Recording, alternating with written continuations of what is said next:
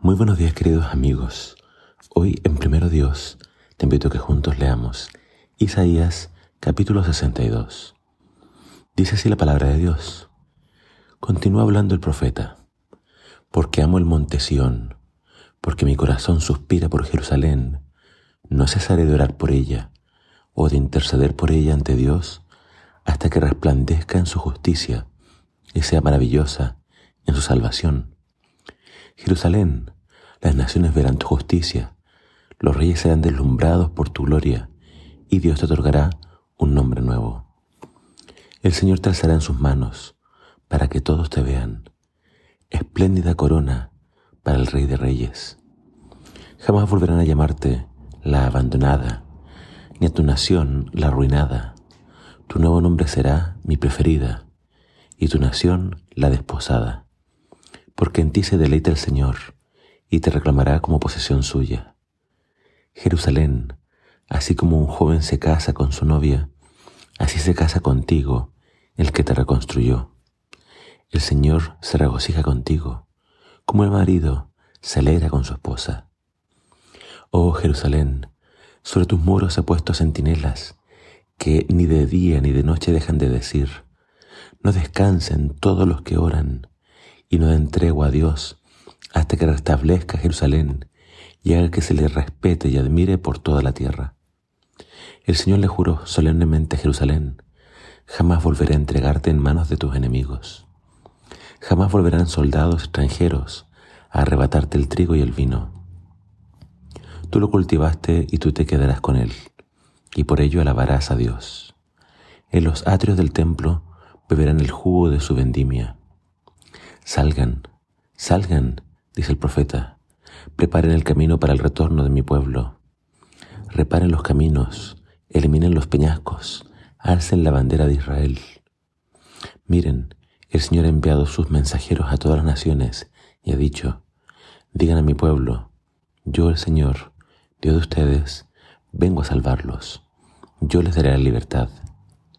A los israelitas los llamarán pueblo santo y redimidos por el Señor y a Jerusalén la llamarán ciudad deseada y ciudad no abandonada. El capítulo de hoy claramente es un mensaje para este Israel que iba a estar en Babilonia, en el cautiverio. La promesa más hermosa es cuando Dios dice, yo les voy a libertar, yo mismo vengo a salvarlos. Eh, vemos que el propósito de Dios para Jerusalén es que tuviera un nombre nuevo, una nueva identidad la identidad del destierro era, ustedes fueron abandonados, a ustedes Dios no los quiere. Y claro que Babilonia fue un castigo de parte de Dios, pero muy al fondo vemos claramente que Dios nunca dejó de amar a su pueblo y su único deseo era que Jerusalén resplandeciera. Pero, ¿cuál es el mensaje de hoy? Vemos que al principio, en el versículo 1, es Isaías quien está orando por Jerusalén. Él dice, no cesaré de orar por ella, no cesaré de interceder ante Dios hasta que resplandezca su justicia. Entonces Isaías tenía esta pasión, este amor profundo por Jerusalén y como amaba su ciudad y él la veía hundida en el pecado, lo que hacía era orar para que finalmente llegara la justicia a Jerusalén. Entonces vemos que él ora pero después dice el versículo 6, Oh Jerusalén, sobre tus muros he puesto centinelas, que ni de día ni de noche dejan de decir, no descansen todos los que oran, y no den tregua a Dios hasta que restablezca Jerusalén y haga que se le respete y admire por toda la tierra. E, este es Dios quien pone estos centinelas. Y los centinelas invitan a más personas a orar. Y no dejen de orar. No den descanso a Dios hasta que Dios cumpla sus promesas y restablezca Jerusalén. Siempre se necesitan personas que oren, que oren por Jerusalén, que oren por Israel, que oren por la iglesia, que oren por los hijos, que oren por aquellos que están lejos.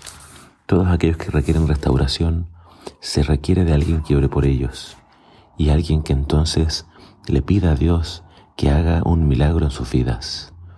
Tú puedes ser uno de ellos. de los que no cesa de orar hasta que Dios derrame sus bendiciones y haga un milagro en la vida de aquellos que más lo necesitan. Te invito a que, al igual que Isaías, tú no dejes de orar. Ora por Israel, ora por la iglesia y ora para que Dios haga su obra en nuestro medio. Que el Señor te bendiga.